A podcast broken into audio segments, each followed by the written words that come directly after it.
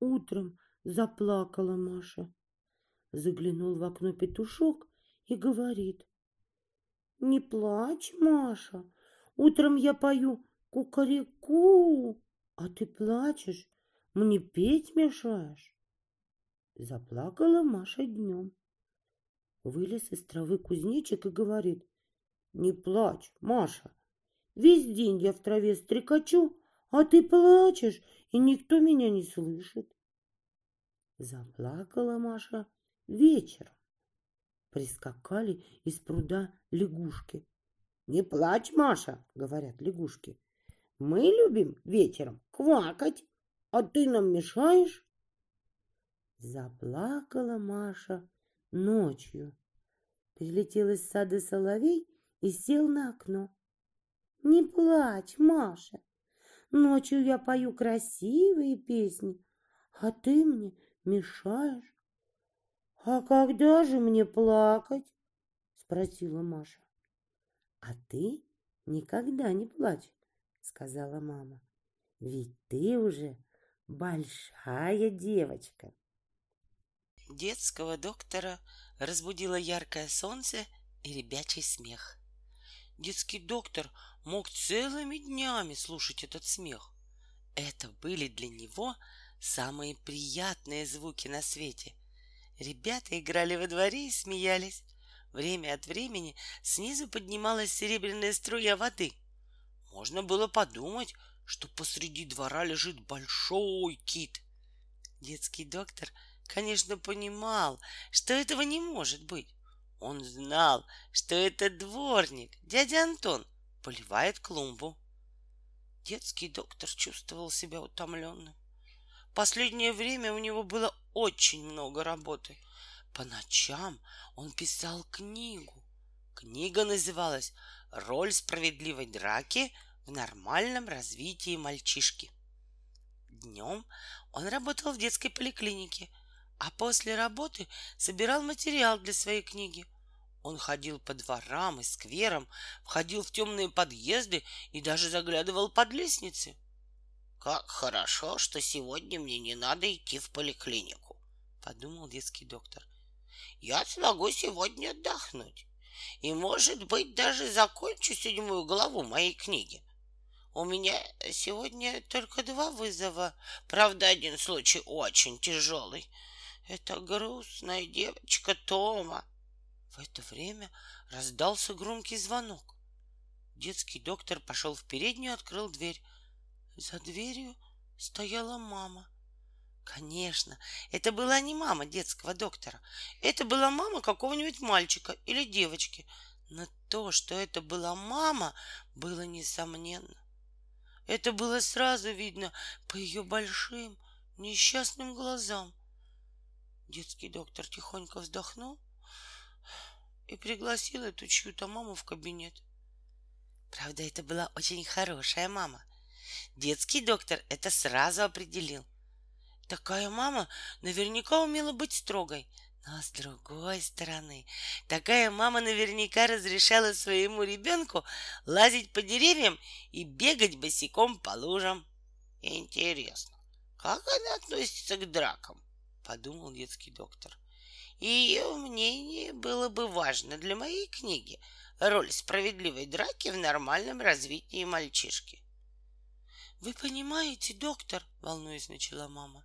Ее глаза были совсем темными и несчастными. А ведь, наверное, ее глаза умели ярко сиять. Видите ли, мне вас очень рекомендовали. У меня сын Петя. Ему девять лет. Он очень болен. Он, вы понимаете, он трус. Прозрачные слезы одна за другой закапали у мамы из глаз. Можно было подумать, что вдоль щек у нее висят две нитки блестящих бус. Видно было, что ей очень тяжело. Детский доктор смутился и стал смотреть в сторону. Вот, рано утром, продолжала мама, понимаете, как проснется, или, например, как придет из школы, а вечером. Так, так, сказал детский доктор. Минуточку, минуточку. Вы лучше отвечайте на мои вопросы. В школу уходит один? Провожаю и встречаю. А в кино? Уже полтора года не был. Собак боится? Даже кошек, тихо сказала мама и схлипнула. Понятно, понятно, сказал детский доктор. Ну, ничего, современная медицина. Э, приходите ко мне завтра в поликлинику. Я вас запишу на 12 часов. Вам удобно в это время? Поликлинику? Растерялась мама. Вы знаете, он не пойдет. Ну ни за что на свете. Не могу же я его вести силой. Как вы считаете? Я думала, вы к нам, на дом. Мы здесь недалеко живем. На 102-м автобусе. Ну, хорошо, хорошо, со вздохом сказал детский доктор и с тоской посмотрел на свой письменный стол. Мне все равно надо сейчас ехать на Лермонтовский проспект к этой грустной девочке Томе. И детский доктор стал складывать лекарства в свой небольшой чемоданчик. Чемоданчик был среднего возраста, не новый и не старый, желтого цвета с блестящими замками. Минуточку, минуточку, чтобы не забыть. Это порошок смеха для грустной девочки Томы. Очень сильнодействующее средство. Уж если он не поможет... Так, бутылка антибалтина. Так-так, перед употреблением взбалтывать. Это для одного болтуна. А для вашего Пети... Простите, доктор, опять засмущалась мама. Вы и так очень любезны, но Петя не принимает никаких лекарств. Боится. Он даже не пьет газировку, потому что она шипит, а суп я ему наливаю в мелкую тарелку. Он боится есть из глубокой тарелки. Естественно, естественно, задумчиво пробормотал детский доктор. Вы находите это естественным? От удивления мамины глаза стали в четыре раза больше. Это естественно для данного заболевания, ответил детский доктор, насыпая что-то в бумажный кулек. Таким детям я даю лекарство в виде конфет. Вы видите? Самая обыкновенная конфета в розовой бумажке. Самые трусливые дети смело кладут ее в рот и детский доктор и мама вышли на улицу. На улице было просто замечательно. Солнце было горячее, ветерок прохладный. Дети смеялись, взрослые улыбались. Куда-то быстро ехали машины. Детский доктор и мама подошли к автобусной остановке. За желтым забором уходила в небо высокая телевизионная вышка. Она была очень красивая и очень высокая. Наверное, всем мальчишкам в этом районе она снилась каждую ночь. А на самом ее верху горел ослепительный огонек. Он был такой яркий, что лучше было целый час смотреть на солнце, чем одну минуту на этот огонек. Вдруг этот огонек погас, и тогда стало видно, что там на самом верху копошится какой-то черный муравей.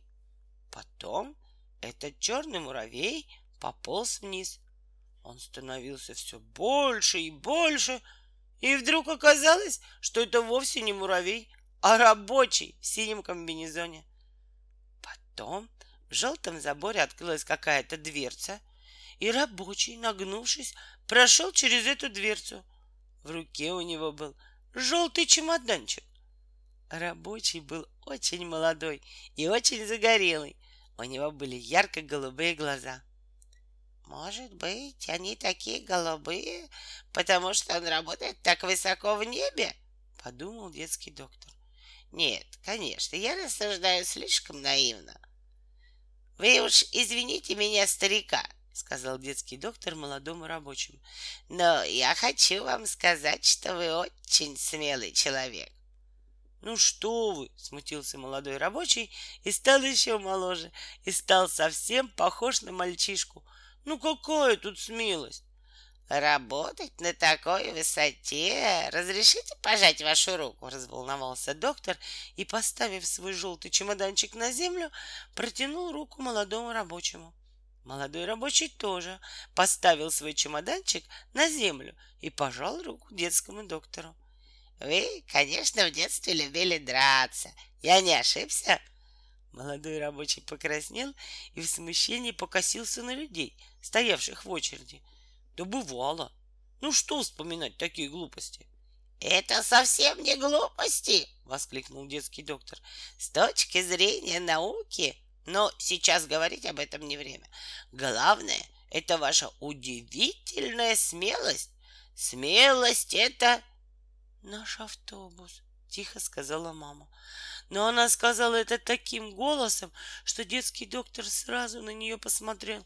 Он увидел, что ее лицо побелело и стало каким-то каменным. Можно было подумать, что это не мама, а статуя мамы. А глаза, которые умели сиять, стали совсем мрачными. Детский доктор виновато втянул голову в плечи, подхватил желтый чемоданчик и полез в автобус. «Ах, я разбитый градусник!» — думал он, стараясь не глядеть на маму. Какая бестактность говорить в ее присутствии о смелости. Я врач и так грубо ткнул пальцем в рану. Да еще такая хорошая мама. Ах, я дырявая грелка. Ах, я... Мама открыла дверь и через темную переднюю провела детского доктора в ярко освещенную комнату.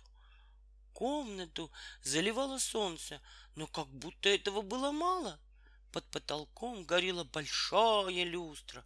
На тумбочке стояла зажженная настольная лампа, а на столе лежал зажженный электрический фонарик. Петенька мой, тихо и ласково сказала мама, это я пришла. Где ты? Под кроватью кто-то зашевелился. Можно было подумать, что там лежит большая змея. Петенька, опять тихо и ласково сказала мама, я здесь. Я не дам тебя никому в обиду. Вылезай, пожалуйста. Из-под кровати показалась голова мальчишки. Детский доктор посмотрел на Петьку и улыбнулся. Он терпеть не мог лечить мальчишек и девчонок, которые ему не нравились, а Петька ему сразу понравился — то есть, конечно, не весь Петька, а только Петькина голова. Весь Петька был еще под кроватью. Но у Петьки был хороший подбородок, симпатичные уши, торчавшие в разные стороны, а на носу были четыре замечательные веснушки. «Вылезай, вылезай!» — сказал доктор, радуясь, что Петька ему понравился. «Под кроватью темно, вылезай для солнышка!» Петька на животе осторожно вылез из-под кровати. Теперь он был похож не на змею, а на большую ящерицу без хвоста. — Ну, вставай, вставай! Чего на полу лежать-то? — сказал детский доктор. — По полу, знаешь, иногда мыши ходят. — Встань, Петенька, не бойся, — тихо и терпеливо сказала мама. Петька встал. Теперь он был похож не на ящерицу, а просто на хорошего мальчишку. Детский доктор — обошел вокруг Петьки, глядя на него своими опытными глазами. «А ну-ка, согни руку, я посмотрю, какие у тебя мускулы!» Петька посмотрел на маму жалкими глазами и согнул в локте дрожащую руку. «Хм, совсем не так плохо, совсем не так плохо!» — довольным голосом сказал детский доктор. «А ну-ка теперь подпрыгни!» Но вместо того, чтобы подпрыгнуть, Петька обеими руками вцепился в спинку стула. Петька так в него вцепился, что его пальцы побелели, как отмороженные. — Ну, подпрыгни, сыночек, — тихо сказала мама. — Ну, пожалуйста, это надо для лечения. Петька с упреком посмотрел на маму и подпрыгнул. По правде говоря, когда он подпрыгнул между его подошвами и полом, с трудом можно было просунуть мизинец маленького ребенка. «Отлично, отлично!» — сказал детский доктор и сел за стол. Случай, конечно, запущенный, но не тяжелый. Сто граммов конфет настоящая храбрость, и он будет здоров. Вот увидите. Он сейчас съест одну конфетку и пойдет гулять во двор. И тут глаза мамы, которые умели сиять, наконец засияли. Да-да, я не ошибся, подумал детский доктор. Они могут сиять, ее глаза. Неужели это правда? сказала мама и засмеялась от счастья. Ну тогда я пойду на работу, а то я уже совсем опаздываю. Мне и так придется бежать всю дорогу. Я только попрошу соседку, чтобы она посидела с Петенькой и пойду. Никаких соседок, никаких соседок, строго сказал детский доктор. Я категорически против соседок. Это может только повредить. Я сам прослежу, чтобы ваш сын как следует разжевал конфету, настоящая храбрость, и проглотил ее, и все будет в порядке. «Мамочка!» — прошептал Петька. «Не бойся, сыночек, надо слушаться доктор. Не уходи!» — скрипнул Петька. «Но ты же слышал, что сказал доктор. Все будет хорошо!» И с этими словами эта хорошая мама крепко поцеловала сына, крепко пожала руку детскому доктору и ушла. Она ушла очень счастливая, и глаза ее сияли. А детский доктор взял желтый чемоданчик и поставил его на стол.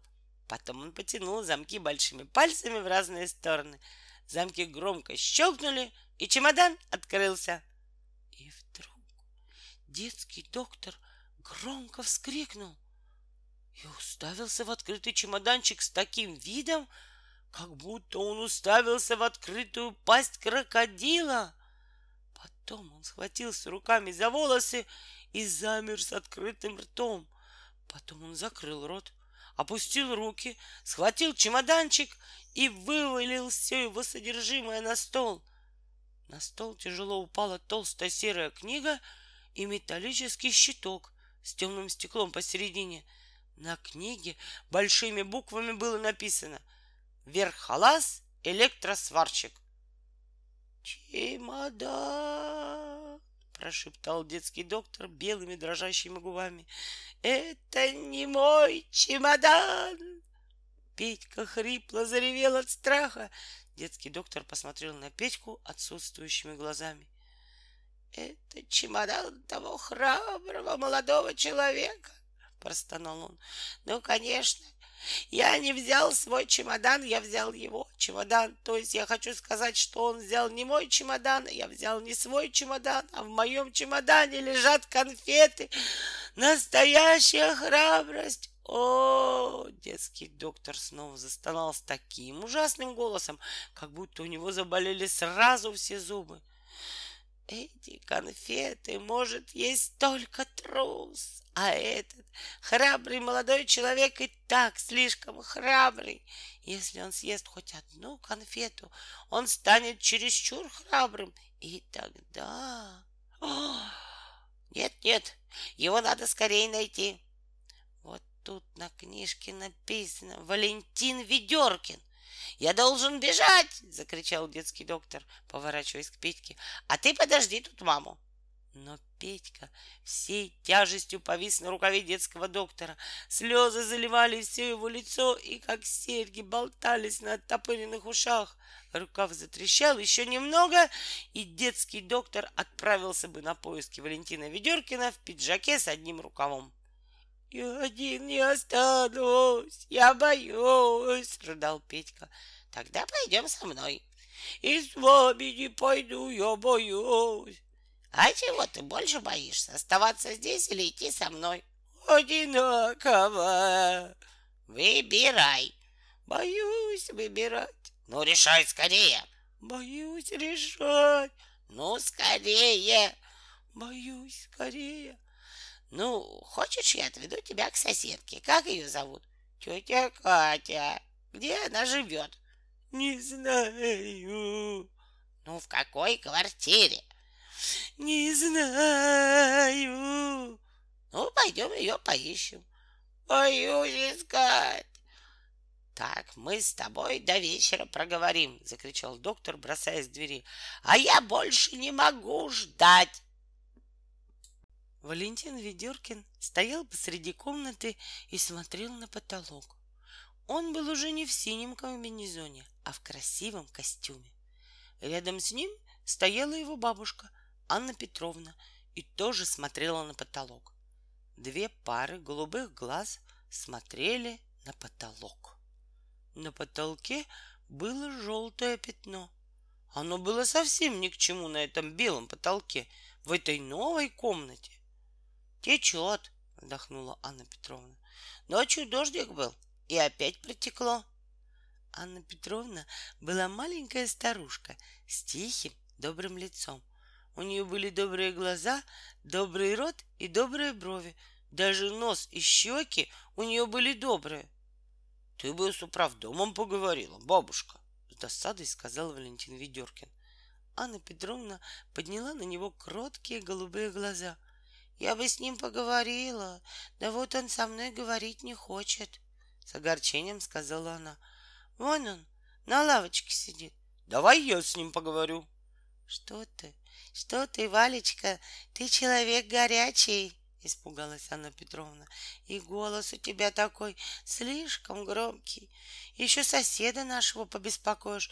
Я вот чай пью, так сахар в чашке не размешиваю. Боюсь, ложечкой звякну и потревожу его. Может, он сейчас отдыхает? Может, его сегодня лететь? Ты иди, иди, милый, а то в кино опоздаешь. Анна Петровна проводила внука в переднюю и закрыла за ним дверь. Надо же, какой отчаянный, подумала она на цыпочках, возвращаясь в комнату. Даже управдома не боится. Анна Петровна села на стул и стала смотреть на желтое пятно. Она смотрела на него и смотрела, как будто это пятно могло прибавить ей силы для разговора с управдомом. Наконец она подошла к окну. Управдом сидел на скамейке, смотрел на клумбу и о чем-то думал. У него было красное лицо и красная шея. Посреди красного лица торчал не очень красивый нос, похожий на большую грушу. Анна Петровна долго откашлялась и даже сама себе улыбалась от смущения, и потом робко крикнула «Пожалуйста, будьте так любезны, я вас очень прошу». Домоуправ поднял голову и что-то зарычал. Анна Петровна поскорее ушла с балкона, хотя балкон был на пятом этаже. Ну что ж, пятно — это только пятно. Не упадет же оно мне на голову, — подумала она. Правда, вот осенью, когда пойдут дожди... Анна Петровна вздохнула и принялась за уборку. Она повесила в шкаф синий комбинезон, потом она открыла желтый чемоданчик. Она всегда в нем тоже наводила порядок. Конфеты! Умилилась она, заглянув в небольшой бумажный кулек. Ну, совсем еще дитя, совсем дитя. Не может без сладенького. А конфеты-то какие интересные. Никогда таких и не видала. Надо попробовать. И тут эта милая, добрая старушка развернула конфетку и сунула ее в рот. Конфета была приятная, немного мятная, немного сладкая и немного какая-то не поймешь какая. После нее во рту стало прохладно и даже весело. Очень хорошие конфеты, решила Анна Петровна и съела еще одну. Даже лучше мишки и недорогие, наверное. Только вот надо мне будет с управдом еще раз поговорить. И посерьезнее. Вторая конфета ей показалась вкуснее, чем первая, и она съела еще одну конфету. И правда, какое безобразие, сама себе сказала Анна Петровна. На скамейке сидеть у него всегда времени хватает, а вот о жильцах подумать на это времени у него нет. Ну, я до этого управдома еще доберусь. В коридоре послышались шаги. Анна Петровна подскочила к двери, распахнула ее и втащила в комнату высокого летчика. У летчика было очень смелое лицо. У него были смелые глаза, высокий смелый лоб и твердые смелые губы. Наверное, он ни разу в жизни ничего не пугался, но сейчас он смотрел на Анну Петровну с изумлением и даже некоторым страхом. «А ну-ка, голубчик, сейчас же садись пить чай!» — закричала Анна Петровна и стукнула кулаком по столу.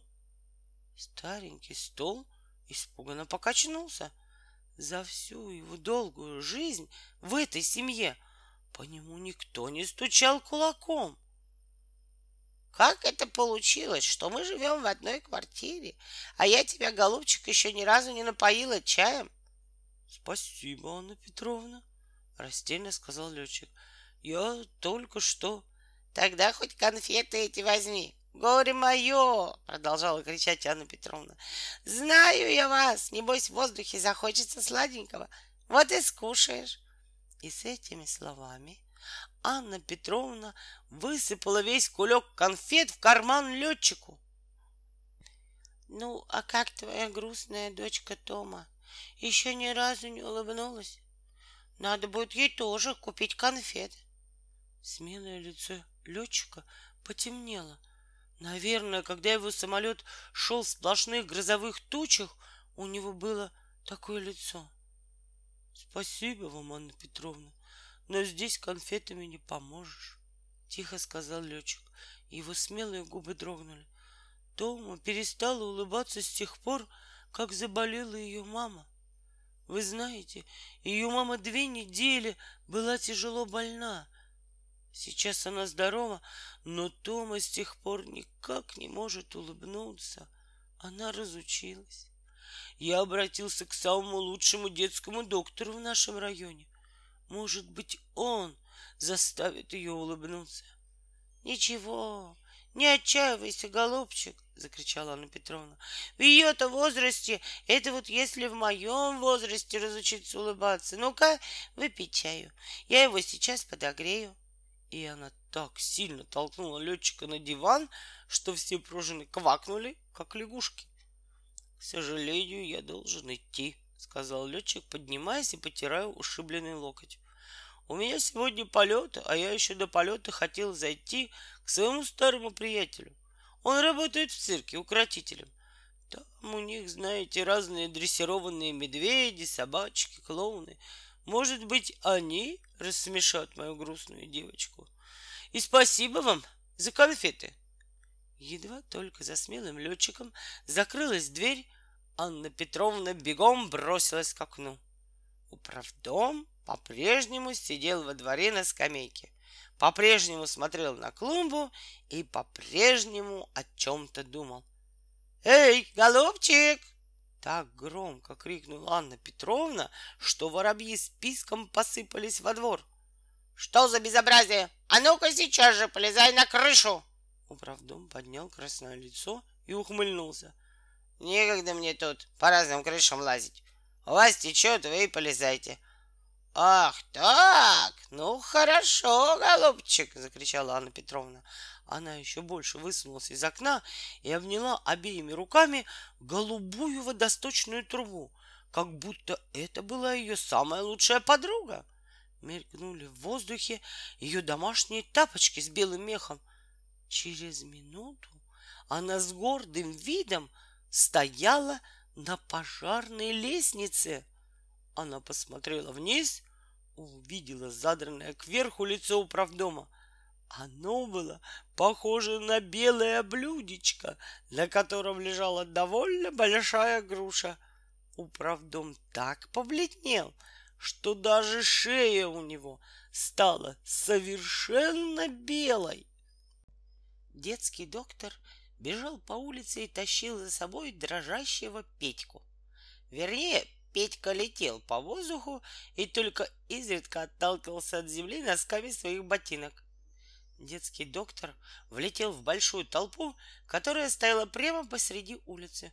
Он чуть не сбил с ног высокую тетю в ярко-красной шляпе и какого-то рыжего мальчишку. Рыжий мальчишка стоял, задрав голову кверху и держал не поймешь что-то на веревочке. Это было что-то серое и настолько мохнатое, что не было видно ни глаз, ни ушей. Гав! Гав-гав! Не переставая, лаяла эта серая и мохнатая. Значит, скорее всего, это была собака. А рыжий мальчишка, не переставая, говорил. «А она как из окна высунется, — говорил рыжий мальчишка, — как закричит, как за трубу уцепится, вот так руками ее обхватит. С этими словами рыжий мальчишка крепко обхватил руками ногу какого-то высокого дяди. «Ах, до чего довели пожилую женщину? До пожарной лестницы!» — закричала высокая тетя в ярко-красной шляпе. «Такая тихая старушка! Кошки на хвост наступит, извинится!» «Да уж, мухи не обидит!» Какая муха? Причем тут муха? Муху-то не жалко обидеть, а вот человека обидели. А, упадет, упадет. Кто, кто? Чуткости, чуткости не хватает. Если бы побольше чуткости, не полезла бы она на пожарную лестницу. Кто? Кто? Да Ведеркина из цирковой квартиры. Ведеркина! Закричал детский доктор, хватая каких-то людей за локти. Он поднял голову и застонал от ужаса. На пожарной лестнице, почти под самой крышей, стояла маленькая старушка. Белые волосы выбились из-под платка с розовыми цветочками. Голубые глаза горели, а сатиновый передник развивался по ветру, как пиратский флаг. Немного ниже ее на пожарной лестнице стоял человек с бледным лицом и протягивал к ней то одну, то другую руку. Еще немного пониже стоял дворник в белом переднике, а еще пониже стоял монтер с большим мотком проволоки через плечо. «Слезьте, слезьте, Анна Петровна!» — умоляюще кричал человек с бледным лицом. «Я вам слово даю! Сейчас же сам полезу, да держитесь крепче!» «Я-то держусь, а вот ты слово свое не держишь!» — спокойно сказала старушка и погрозила ему пальцем. «Ай!» — закричал человек с белым лицом. «Ох!» — простонал дворник, который стоял на несколько ступенек ниже. А монтер, стоявший еще ниже, задрожал так сильно, как будто через него все время проходил электрический ток. «Голубые глаза», — подумал детский доктор. «Конечно, это его бабушка». Петька обнял детского доктора обеими руками, постарался засунуть голову ему под халат. А ну, как она за трубу схватится, как по лестнице полезет, а они как закричат. Ни на минуту не замолкал рыжий мальчишка, а сама руками вот так перебирает, а ногами вот так переступает. Гав-гав-гав! Лаяла безухая, безглазая собака. Наверное, она тоже была болтунья, только она говорила на собачьем языке. «Анна Петровна, слезайте!» — закричал детский доктор. «Произошло недоразумение. Вы съели конфету, и при ее помощи...» «Карету!» — наклоняясь, закричала Анна Петровна. «Скорой помощи? Молод ты еще, голубчик, так со мной разговаривать!» «Да нет!» Детский доктор в отчаянии сложил ладони стаканчиком, прижал их к рту и закричал изо всех сил — Произошла ошибка. А я и не шибко, с достоинством отвечала Анна Петровна. Лезу себе не спеша на крышу, и все. У меня чемоданчик вашего внука, уже в полном отчаянии крикнул детский доктор и поднял над головой желтый чемоданчик. Он поднял его с таким видом, как будто это был не чемоданчик, а спасательный круг. Валечкин, чемоданчик, как же это он у тебя очутился? Ахнула Анна Петровна и, быстро перебирая руками и ногами, стала спускаться вниз. «Осторожнее!» — закричала толпа. «Ой, она сейчас прямо на нас упадет!» — прошептал Петька и согнулся, закрыв голову руками. Но Анна Петровна, ловко ухватившись за трубу, уже нырнула в окно своей комнаты. Детский доктор побежал к подъезду. Петька бросился за ним. На лестнице Петька отстал от детского доктора.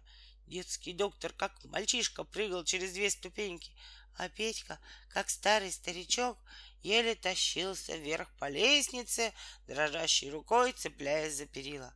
Когда Петька наконец вошел в комнату Анны Петровны, детский доктор уже сидел на стуле и со счастливой улыбкой вытирал с лба крупные капли пота. А перед ним на столе стояли рядышком два одинаковых желтых чемоданчика. Дорогая Анна Петровна, вот теперь, когда я вам все объяснил, вы понимаете, почему я так разволновался? С облегчением говорил детский доктор и никак не мог перестать улыбаться. Значит, вы никогда не лазили по пожарным лестницам? Прежде вы за собой этого не замечали? Так сколько конфет вы съели? Три штуки, голубчик, немного смущенно сказала Анна Петровна. Так ведь я думала, что это Валечкины, а то бы я... Ничего, ничего. И должно остаться еще больше десятка, успокоил ее детский доктор. Он открыл свой желтый чемоданчик, заглянул туда, а потом с удивлением посмотрел по сторонам. А где же они? Вы их, наверное, положили в какое-нибудь другое место? Но тут с Анной Петровной случилось что-то странное. Она быстро заморгала своими голубыми глазами и закрыла лицо передником. «Ой!» — прошептала она. Детский доктор, глядя на нее, побледнел и привстал со стула. Петька всхлипнул и спрятался за шкаф. «Нет больше этих конфет, голубчик», — тихо сказала Анна Петровна. «Отдала я их». «Кому?» «Да нашему соседу, летчику». «Летчику?» «Ну да, испытатель он. Какие-то самолеты испытывать, что ли?» Еще тише прошептала Анна Петровна из-под сатинового передника.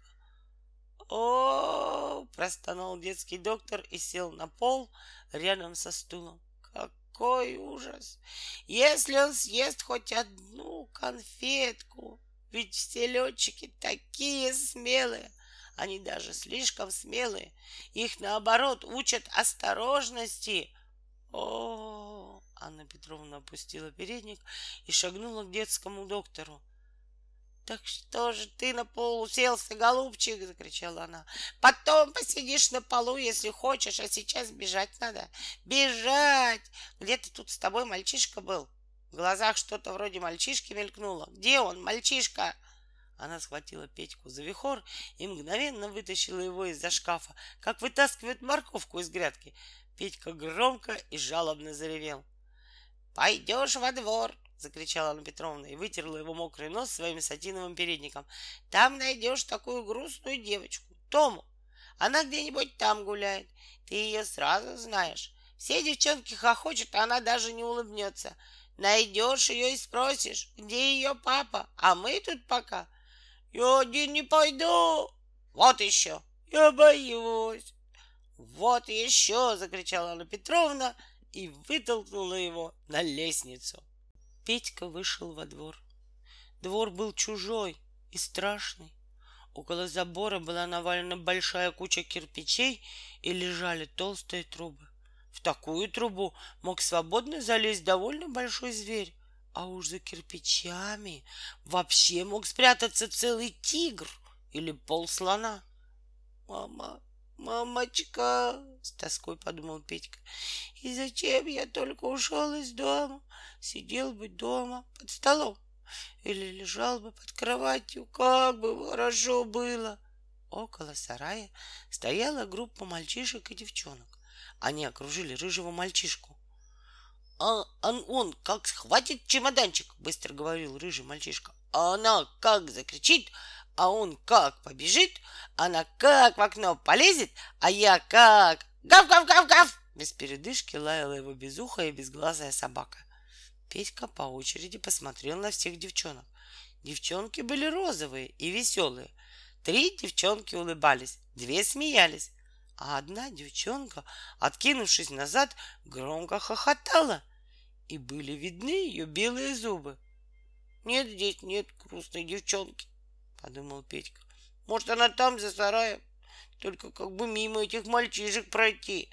Петька, стараясь не смотреть на мальчишек, боком полез за сарайчик. «Эй, ты!» — сказал Петьке высокий противный мальчишка и ткнул в него пальцем. На голове у противного мальчишки была маленькая панама. Наверное, он отнял эту панаму у какого-нибудь малыша. Петька с тоской посмотрел на противного мальчишку и попробовал поскорее пройти мимо него. Но мальчишка ухмыльнулся и выставил вперед свою длинную ногу. Петька споткнулся и кувырком полетел на землю. «Ха-ха-ха!» — противно захохотал мальчишка. Петька стукнулся об землю коленками, локтями, животом, подбородком и немного носом. Но он даже не посмел зареветь. Ему казалось, что противный мальчишка сейчас бросится на него и разорвет его на кусочки. Петька, дрожа всем телом, быстро уполз за сарайчик. Здесь в тени росла трава и даже торчало два круглых одуванчика. Петька почувствовал животом, что земля здесь гораздо холоднее. Он немножко успокоился и посмотрел вокруг. И тут он увидел грустную девочку. Он вообще никогда не видел таких девочек. Он даже не знал, что такие девочки вообще бывают на свете. Она сидела на бревне, поджав под себя худые загорелые ноги, и прутиком рисовала на земле домики. Это были очень грустные домики. Окна у них были закрыты, а из труб не шел дым. Около домиков не было ни заборов, ни деревьев с круглыми яблоками. Петька уставился на ее грустное лицо. Ах, какие ресницы были у грустной девочки, пожалуй, даже слишком длинные. Петька, например, ни за что на свете не хотел бы иметь такие ресницы. Когда она посмотрела вниз на какую-то букашку, Ресницы до половины закрыли ей щеки. У Петьки, наверное, был очень глупый вид.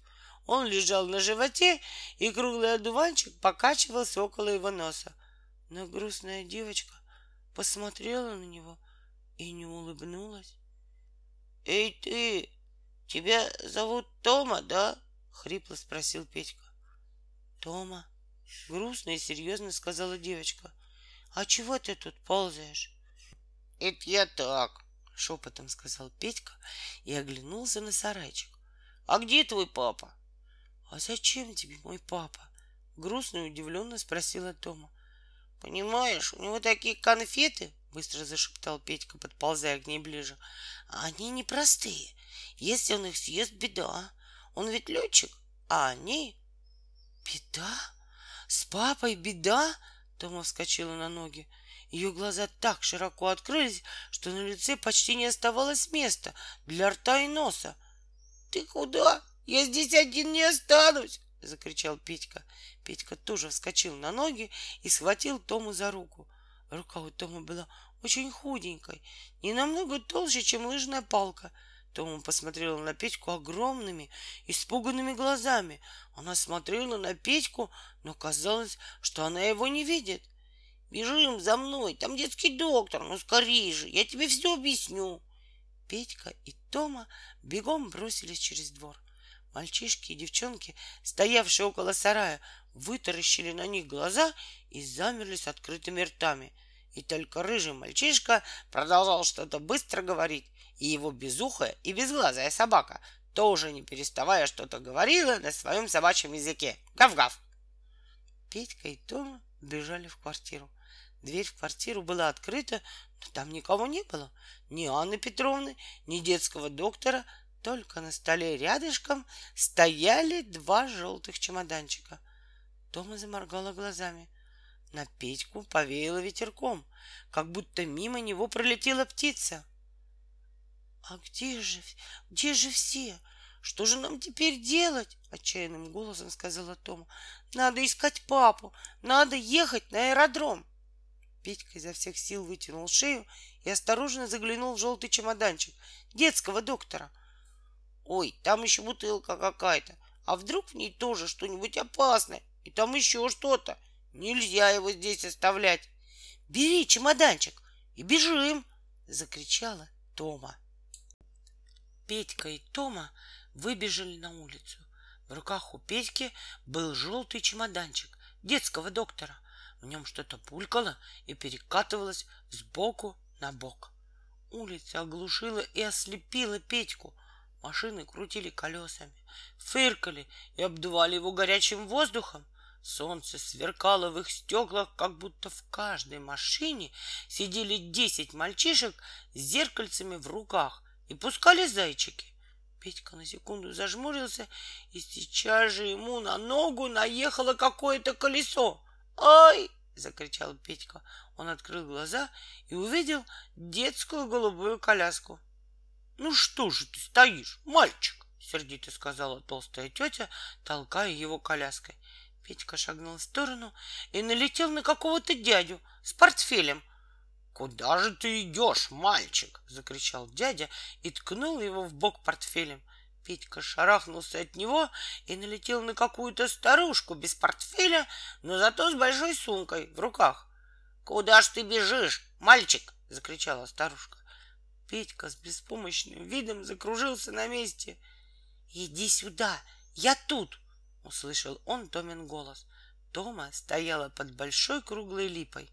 Ее лицо в зеленой тени казалось совсем бледным, а глаза были очень темными и мрачными. Петька шагнул к ней, но в это время позади него послышался ужасный рев. Конечно, так мог реветь только огромный, страшный зверь. Петька, еле дыша от страха, оглянулся и увидел крошечного малыша. Малыш стоял около дверей булочной и отчаянно ревел. Никогда в жизни Петька не видал таких некрасивых малышей. Глаз у него почти не было, а рот был огромный, как дыра в водосточной трубе. Наверное, мама, когда кормила его супом, совала ему в рот большую разливательную ложку. Слезы двумя ручьями текли по щекам малыша, огибая огромный рот. «Боюсь!» — орал малыш. «Баба!» Тома присела около малыша на корточке. «Ну не плачь! Ну не плачь! Ну чего ты боишься?» — сказала Тома и погладила малыша по желтой челке. «Боюсь!» — еще громче заорал малыш. «Ну кого ты боишься, глупенький? Ты же не в лесу. Вон, дяди и тети идут и смеются, говорят, ай, как стыдно. «Боюсь!» — кричал малыш, еще шире открывая рот и поливая Томины руки слезами. «Что же делать?» Тома в отчаянии снизу вверх посмотрела на Петьку. «Не могу же я с ним остаться! Ой, а вон наш троллейбус!» Дверь булочной хлопнула. Из булочной быстро вышла тетя с очень желтой челкой и очень голубыми глазами. В руках она держала два батона и булку. «Мама!» — сказал малыш и закрыл рот. И тут Петька увидел, что это очень хорошенький малыш. Глаза у него были большие и очень голубые, а рот такой маленький, что туда с трудом влезла бы чайная ложка. «Наш троллейбус, ну садись же!» — закричала Тома. Она ухватила Петьку за руку своей маленькой рукой, еще мокрая от слез малыша. Петька, довольно громко стуча зубами, полез в троллейбус. Петька никогда один не ездил в троллейбусах. Когда он был маленьким, он всегда ездил с мамой. А когда он вырос, все равно ездил с мамой, потому что боялся ездить один. Он, дрожа всем телом, прислонился боком к какой-то строгой тете. У тети были строгие очки, строгие глаза под очками и строгий нос, похожий на птичий клюв. Строгая тетя оттолкнула его от себя. «Что с ребенком?» — сказала она строгим голосом. «Он весь трясется, и потом в нем что-то стучит». Петька быстро зажал рот рукою. Это стучали его зубы, его бедные зубы, которые болели после каждой ириски или пирожного. Но Петька все равно ни за что не соглашался пойти к зубному врачу. Он так боялся бор-машины, как будто она была хищным зверем и вместе с тиграми бегала под джунглям. Строгая тетя наклонилась к Петьке и крепко ухватила его за плечо. Петьке показалось, что она сейчас клюнет его своим строгим носом. «Я бо...» — прошептал Петька. «Болен? Ребенок болен?» — Ахнула строгая тетя. Больной ребенок едет в троллейбусе? Его надо немедленно отправить в больницу. Я не болен, я бо... Что бо? Закричала строгая тетя. Я боюсь. Ребенок боится ехать в больницу? Снова закричала строгая тетя и еще крепче ухватила Петьку за плечо. Надо скорее вызвать скорую помощь. Ему совсем плохо. Как он дрожит. Остановите троллейбус. Петька покачнулся и закрыл глаза. Он чувствовал сквозь рубашку твердые пальцы строгой тети, как будто у него была не обычная человеческая рука, а железная. Тома пролезла между строгой тетей и Петькой. Она подняла голову и посмотрела на строгую тетю. «Он не болен», — сказала Тома своим тихим и серьезным голосом. «Он боится, боится опоздать. Мы очень торопимся, правда?» У Петьки с трудом хватило сил кивнуть головой. Строгая тетя с сожалением выпустила Петьки на плечо. Видимо, она все-таки считала, что на всякий случай лучше остановить троллейбус и отправить в больницу этого дрожащего мальчика. А Петька поскорее пробрался на свободное место подальше от строгой тети и поближе к окошку. Тома села рядом с ним. И вдруг, прямо в десяти шагах от себя, за стеклом троллейбуса, Петька увидел свой дом. Розовый дом плавно уплывал назад, а вместе с домом уплывал и голубой забор, и скамейка, и дворник в белом фартуке, и соседка, тетя Катя. Тетя Катя стояла рядом с дворником, и они улыбались друг другу. Петька вскочил на ноги. — Ты куда? — удивленно спросила Том. — Я уже приехал. Все, это мой дом. — А разве ты не со мной? Петька посмотрел на Тому, ее глаза были такими большими, что Петьке захотелось, чтобы они были хоть немножко поменьше и не такие грустные. Бледные губы Тома дрогнули. — Я с тобой, — буркнул Петька и снова сел на скамейку рядом с Томой. С тоской посмотрел он на угол розового дома, на свой балкон, где мама повесила сушиться на веревке его трусы и его ковбойку. Троллейбус завернул за угол, и быстро поехал по длинной улице, увозя Петьку все дальше и дальше. Тома прижалась к окну лбом. Она тихонько стучала по стеклу кулаком и нетерпеливо шептала «Ну, скорее, скорее!» А Петька низко-низко опустил голову. Что-то теплое и мокрое побежало у него по щекам. Кап на светло-серых брюках появилась темно-серое круглое пятно. И тут Петька почему-то вспомнил малыша, который стоял и плакал около булочной. Петька вспомнил его огромный рот и слезы, бегущие по щекам. Петька сжал кулаки. Не зареву, ни за что не зареву. Неужели у меня тоже такой вид, когда я реву? Подумал он и покосился на том. Нет, больше никогда в жизни не буду реветь. Петька и Тома бежали вдоль длинного забора. Петька старался бежать как можно ближе к Томе и даже несколько раз задел ее желтым чемоданчиком по ноге. — А мой папа любит сладкое, — несчастным голосом прошептала Тома. Он недавно с чаем целую банку варенья съел. Ее ноги в коричневых тапочках замелькали еще быстрее. — А ты знаешь, где аэродром-то? — на бегу крикнул Петька. — А может, мы не туда бежим? — Ну да, не знаю. Он здесь, за этим забором. Там уже летное поле. Надо только до конца забора добежать. — Да, а он вон какой длинный. Это пока мы добежим? — Ой, Правда. Тома так резко остановилась, что Петька налетел на нее и ухватился за ее руку. Вот давай через него перелезем. Да, да мы не пере... Ну как-нибудь. Петька посмотрел на забор.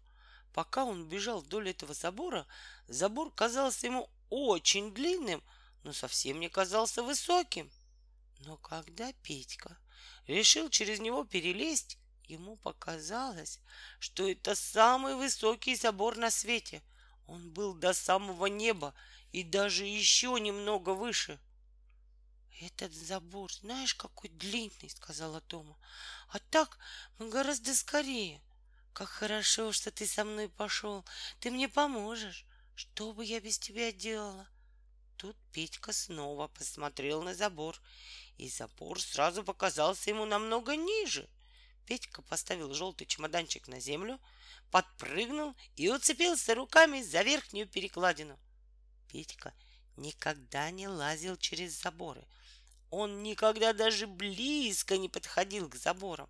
Он всегда думал, зачем подходить к забору, когда еще неизвестно, что там за забором. Ноги у него болтались в воздухе. Наконец ему удалось перекинуть одну ногу через верхнюю перекладину. Петька сел верхом на забор. Сверху он увидел тонкий пробор на Томиной голове и узкие плечи. «Давай руку», — сказал Петька, но не удержался на перекладине и как мешок свалился на землю по другую сторону забора. Он сел, потирая ушибленный бок и локоть. «Отдай! Не трогай! Это не твой! Ай!» Вдруг жалобно закричала Тома. Голос у нее был такой, как будто она вдруг очень сильно заболела. «Ха-ха-ха!» — захохотал кто-то отвратительным смехом. Петька вскочил на забор. Он даже сам не понял, как это у него получилось. Тома стояла и тянула к себе желтый чемоданчик, а рядом с ней стоял противный мальчишка в маленькой белой панаме и тоже тянул к себе желтый чемоданчик. И при этом он громко хохотал, показывая ярко-желтые нечищенные зубы. «Это мой чемодан!» — закричал Петька. «Ты еще откуда взялся?» — захохотал мальчишка. «Твой чемодан? А что в этом чемоданчике?» «В нем? В нем?» — растерялся Петька. «А в нем бутылка!» Противный мальчишка рванул чемоданчик, и Тома села прямо в лопухи, которые росли около забора. «А что в бутылке?» «Я... я не знаю». «Значит, не знаешь!» — захохотал мальчишка. «Так я и знал. Значит, чемоданчик твой, бутылка твоя. А чем в бутылке не знаешь?» «Там...» Там. А что еще в чемоданчике? Не знаю. Не знаю, не знаю, передразнил его мальчишка. А я знаю. Откуда это у тебя будет такой чемоданчик? Ты, наверное, украл этот чемоданчик. Я не крал! Закричал Петька и свалился с забора. А ну-ка, ребята, посмотрите, что в чемоданчике! Крикнул противный мальчишка. И тут только Петька заметил, что позади противного мальчишки стоят еще четыре мальчишки, и среди них рыжий мальчишка с мохнатой собакой на веревочке. Рыжий мальчишка схватил чемоданчик — да это не его чемоданчик, быстро заговорил он. Это того дяденьки чемоданчик. Он его как поднимет, а та тетенька как закричит. Гав, гав, гав, гав, гав, залаяла безухая и безглазая собака. Наверное, она тоже рассказывала про дяденьку и про тетеньку. А может быть и про что-нибудь совсем другое. Рыжий мальчишка открыл желтый чемоданчик. «Тут какая-то бутылка!» — закричал он. «Я сейчас как?» Тома громко заплакала. Эх ты, балда, еще с Ревой связался. Ха-ха-ха-ха-ха, захохотал противный мальчишка. Ведь она Рева, Рева. Петька посмотрел на Тому. Она сидела на земле, Большие лопухи доходили до ее подбородка. Из лопухов торчала только ее голова и две руки, закрывавшие лицо.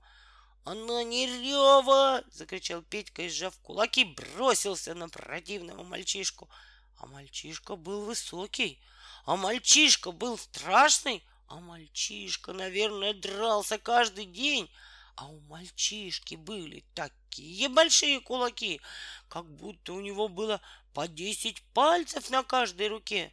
Но все равно Петька не мог стерпеть, чтобы кто-нибудь обзывал Тому ревой, даже если бы она ревела с утра до вечера всю жизнь. Петька ударил противного мальчишку кулаком прямо в нос. Противный мальчишка легнул его ногой, тогда Петька ударил его кулаком прямо в подбородок. Противный мальчишка, как волк, лязнул своими нечищенными зубами и свалился в лопухи. Тем временем Рыжий мальчишка, не переставая говорить, вытащил из бутылки пробку и поднес бутылку к рту. Он сделал один большой глоток, потом второй, и вдруг замер с открытым ртом. Бутылка выпала из его растопыренных пальцев. Белая жидкость потекла по лопуху, как по большой зеленой тарелке.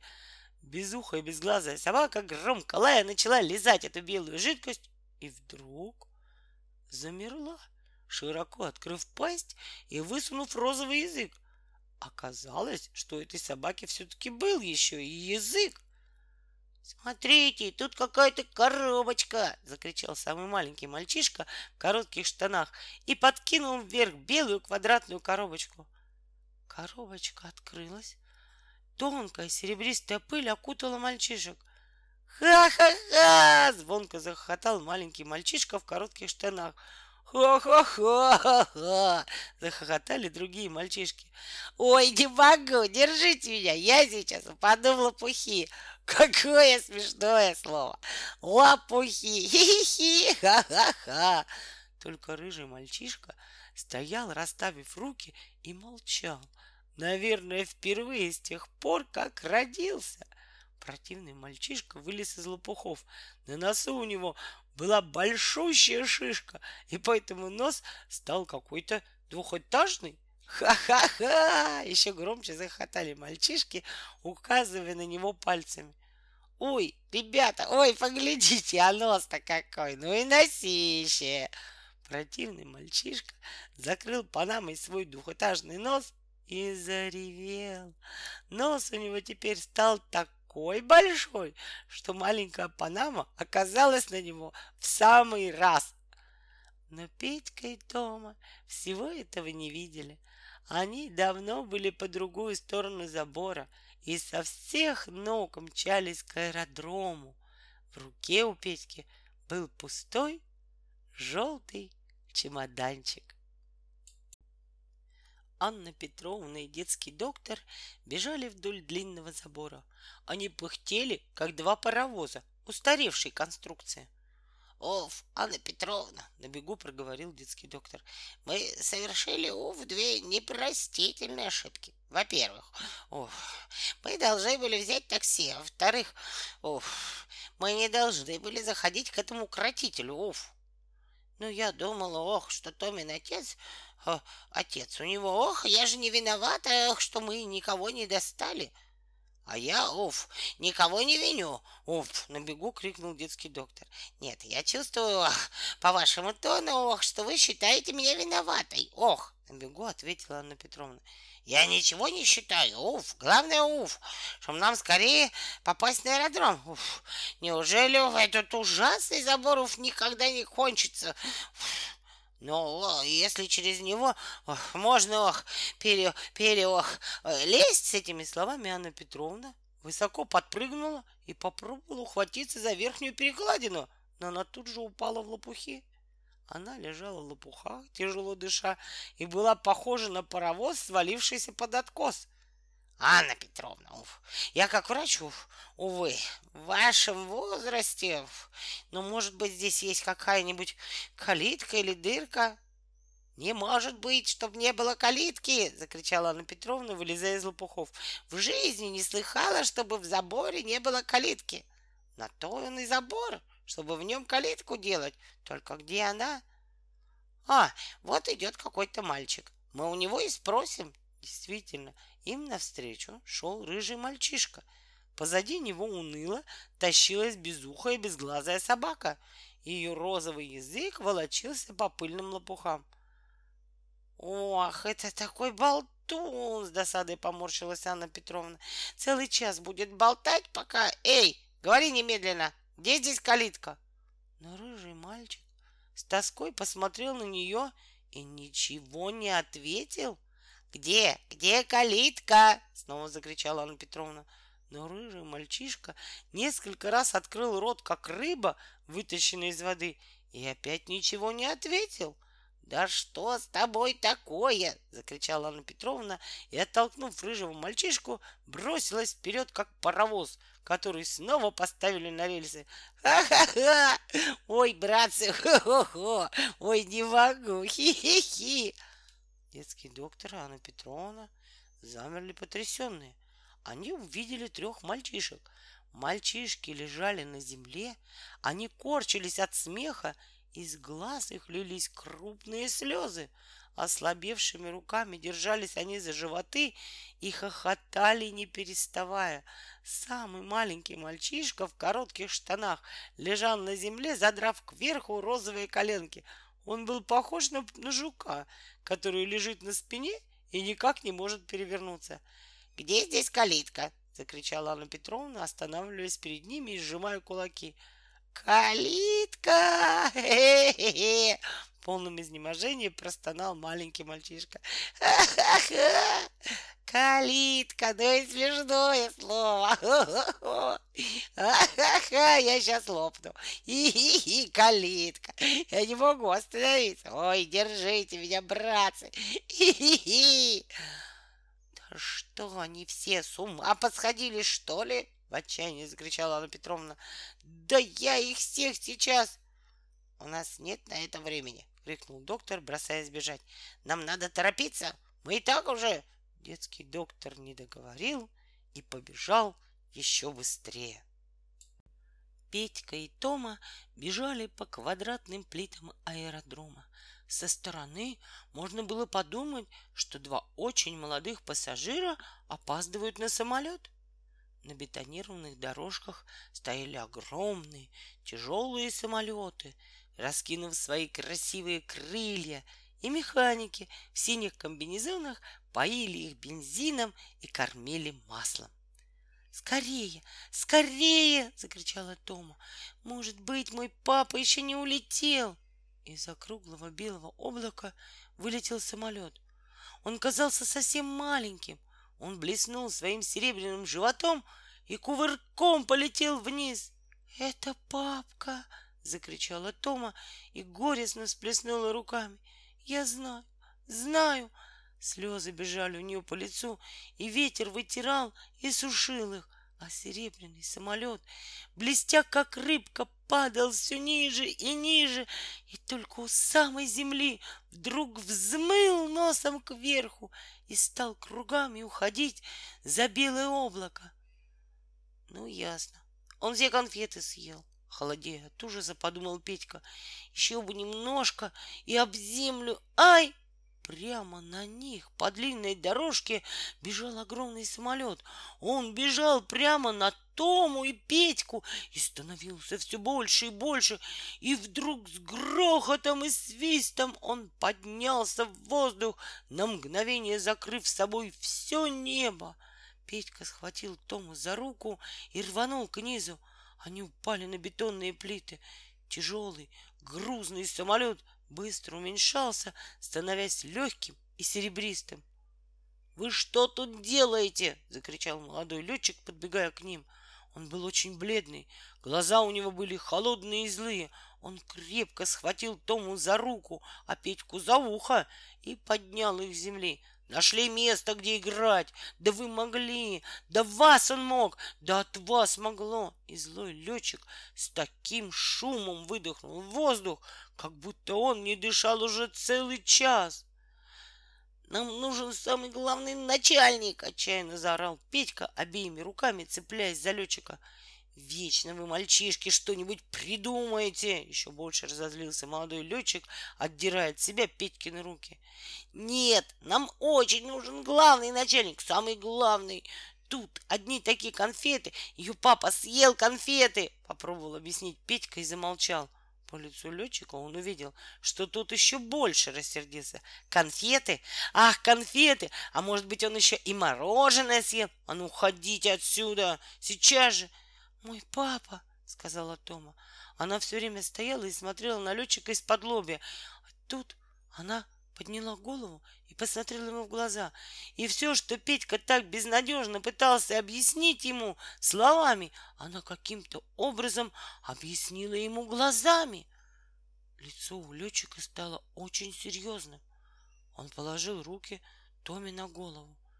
И Петька увидел, что рука у этого летчика очень добрая. Она ласково погладила Томины спутанные волосы. — А ну, ребята, за мной! — сказал летчик и, повернувшись, быстро зашагал к невысокому зданию со стеклянной вышкой в конце летного поля. В комнате, куда летчик привел Тому и Петьку, все стены были стеклянные. Можно было смотреть направо и налево и куда хочешь, и все было видно. Никогда еще Петька не видел такой чудесной комнаты. За столом сидел человек в летной форме. У него были седые волосы и орлиный нос. Этот человек был похож на смелого вождя какого-нибудь индейского племени. Если бы ему в волосы вставить длинные перья, надеть на шею бусы и раскрасить лицо, нет, даже без этого он был похож на вождя индейского племени. «Я Тома Петрова!» — закричала Тома, бросаясь к нему. «Мой папа!» И вот что произошло через полторы минуты. Седой летчик, похожий на индейского вождя, нажал какую-то кнопку и придвинул к себе микрофон. «Я река, я река», — сказал седой летчик. Он немножко побледнел. А может быть, Петьке это просто показалось? «Четыреста третий, на прием. Вы меня слышите? Я 403, я 403, я вас слышу. Голос был совершенно спокойный, но Тома вздрогнула, потому что это был голос ее отца. 403, отвечайте, вы ели сегодня конфеты? Что? Отвечайте на вопросы. Вы ели сегодня конфеты в розовых бумажках? В розовых бумажках? Да-да, вас угощала сегодня ваша соседка конфетами в розовых бумажках. Что? А, да, вспомнил. Совершенно верно, но 403. Вы ели эти конфеты? Нет. Ух, сказал седой летчик. На мгновение он откинулся в кресле и закрыл глаза. Но это было только одно мгновение. Я вам категорически запрещаю есть эти конфеты. А у меня их и нет. Нет? Нет. А где же они? Я... Ах, да, я заезжал по дороге к своему приятелю и оставил их у него на столе. А кто ваш приятель? Он укротитель зверей. Ой, дядя Федя, тихо сказала Тома и прижала руки к сердцу. А он смелый? Шепотом спросил Петька. О, знаешь, какой он смелый. У него там львы. Тоже шепотом ответила Тома. Тогда бежим! закричал Петька. Вообще-то Петьке очень понравилось в кабинете самого главного летчика. Он бы даже охотно переехал жить в этот кабинет, если бы ему предложили. Но сейчас надо было бежать. Петька схватил Тому за руку и потащил ее из кабинета.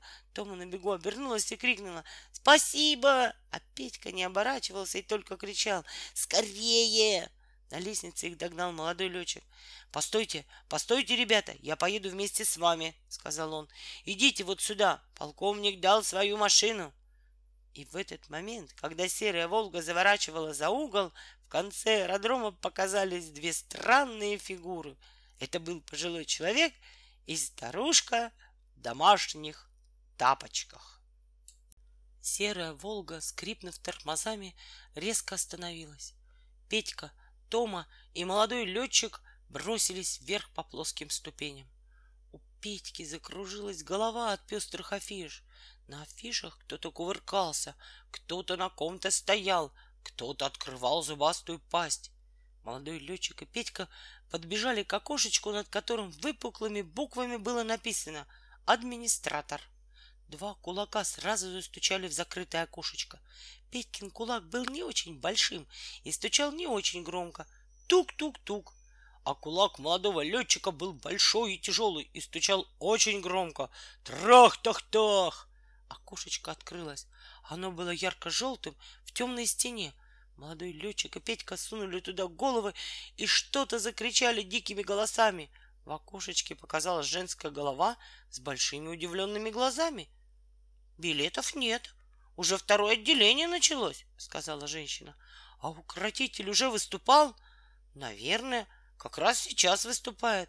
«Скорее! Скорее!» — закричала Тома.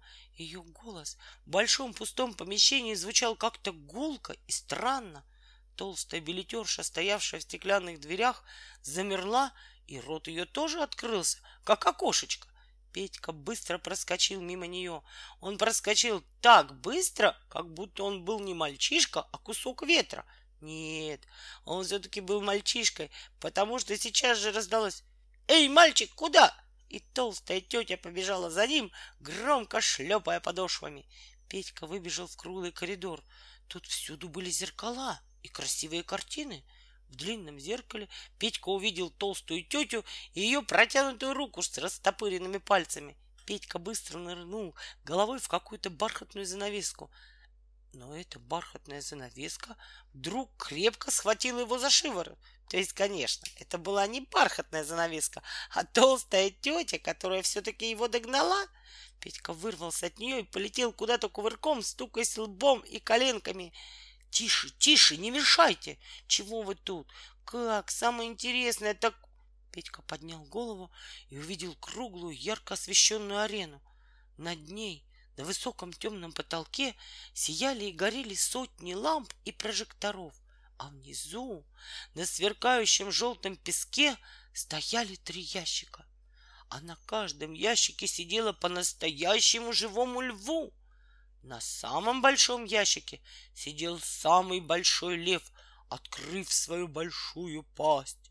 А какой-то человек в ярко-голубом фраке засовывал свою несчастную голову прямо в его открытую пасть, а лев, как нарочно, был очень большой, и пасть у него была просто огромной. А человек в голубом фраке все глубже и глубже засовывал свою голову ему в пасть. Петька увидел, как бледное ухо укротителя и кусок его шеи оказались в пасть. Он, дядя Федя, как молния принеслось в голове у Петьки, он все конфеты съел и...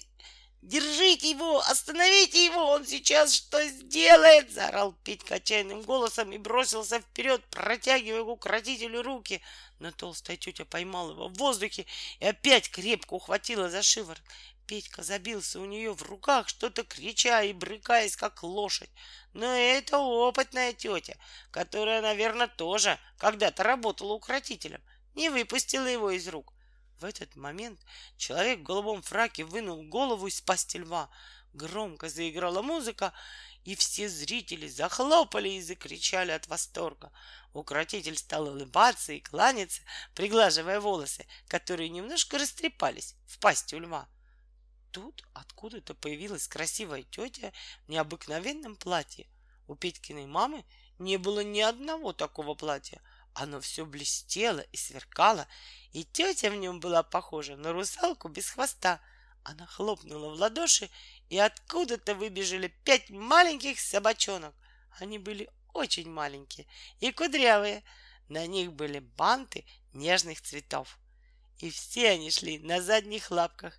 Тут укротитель в головом фраке пощелкал тонким хлыстом, и два льва послушно слезли со своих ящиков. Но самый большой лев с самой большой пастью только посмотрел на укротителя и зарычал неприятным голосом. Может быть, он раскаивался, что не откусил голову укротителю, когда это было так просто сделать. А может быть, он вообще любил сидеть на больших ящиках. Укротитель изо всех сил защелкал своим тонким хлыстом. Но большой лев только оскалил свои длинные зубы и зарычал еще громче. И тут случилось что-то совсем невероятное. Пять крошечных собачонок бросились на огромного льва — они были такие маленькие, что лев одним ударом своей большущей лапы мог убить сразу троих таких собачонок, а двумя ударами их всех и еще одну. Но крошечные собачонки громко пища своими кошачьими голосами, стали прыгать на огромного льва. Они кусали его, царапали, а одна собачка с розовым бантом повисла у него на хвосте. Огромный лев спрыгнул с ящика и, трусливо поджав хвост, вместе с висящей на нем собачонкой, бросился бежать вдоль арены, а собачонки визжали и бежали за ним. И вид у них был такой, как будто они сейчас разорвут его на крошечные кусочки. Ох, что тут началось! Зрители просто попадали со стульев от смеха. Ха-ха-ха! Нет, вы только поглядите на его морду. В жизни не видала таких собак. Ну какие же смелые! Просто ужас! Нет, вы посмотрите, посмотрите. Вот это дрессировка! Ха-ха-ха!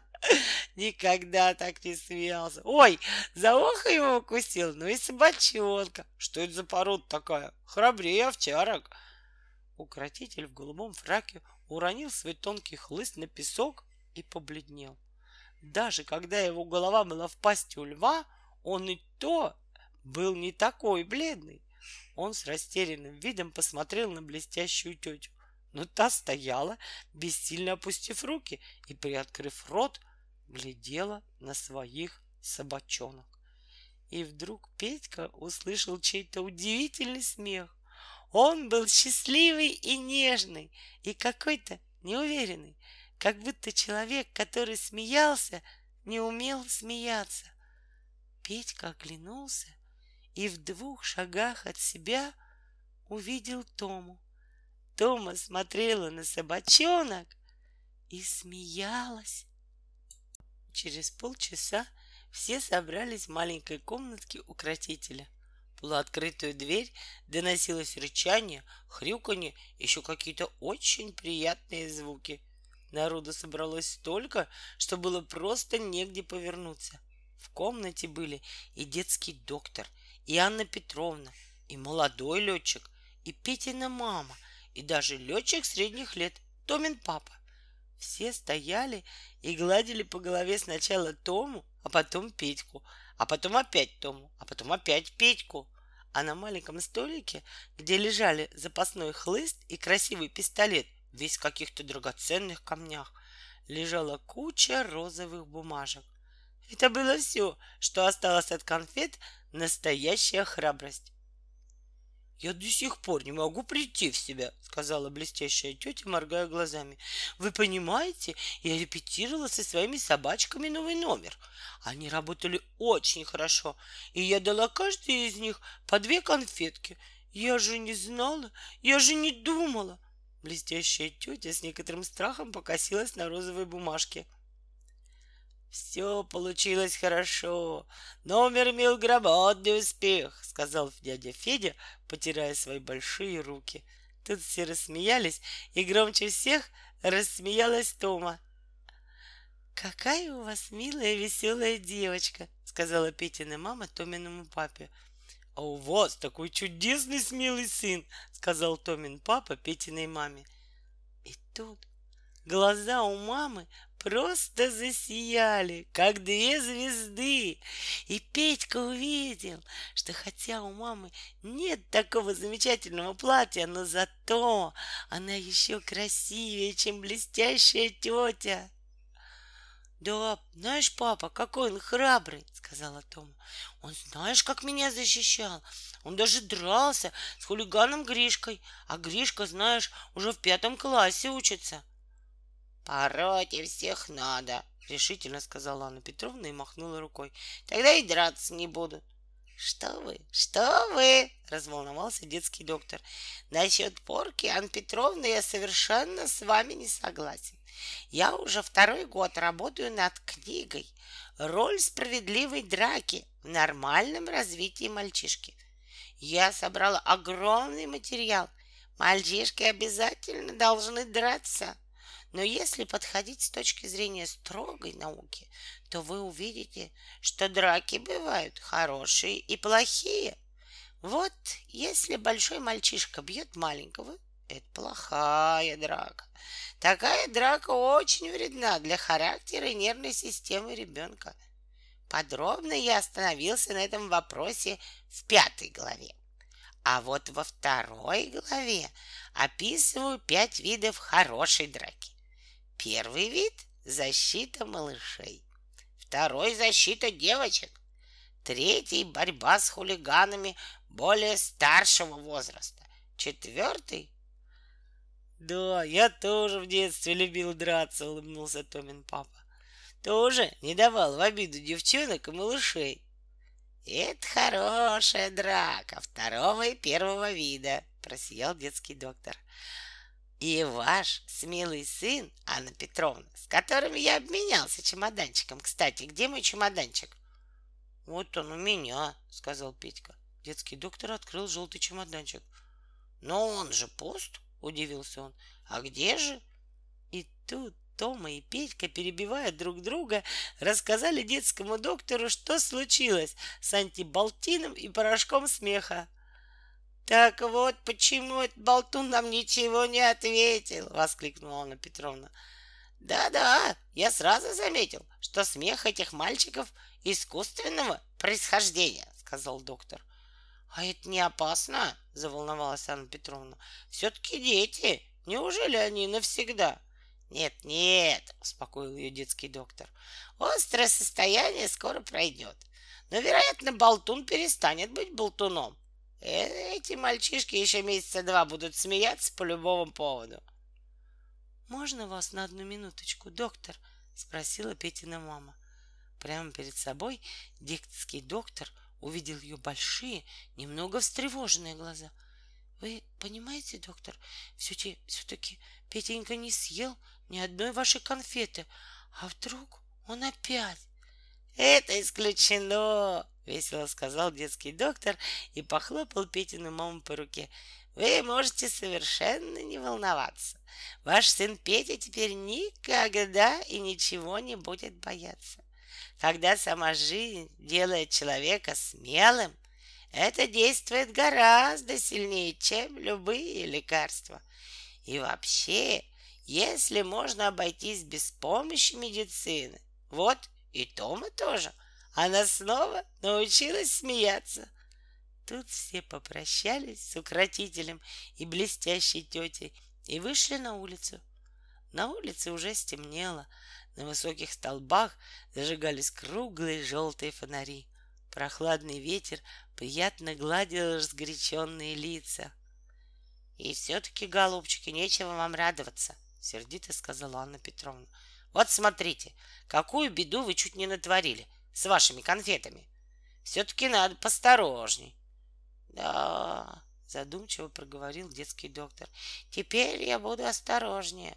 А знаете ли, даже не думал, что я создал такой опасный препарат. Мне просто не пришло в голову, что... Но теперь я знаю, в нашей стране, где люди такие смелые. Вы правы, сказал Томин папа и замолчал.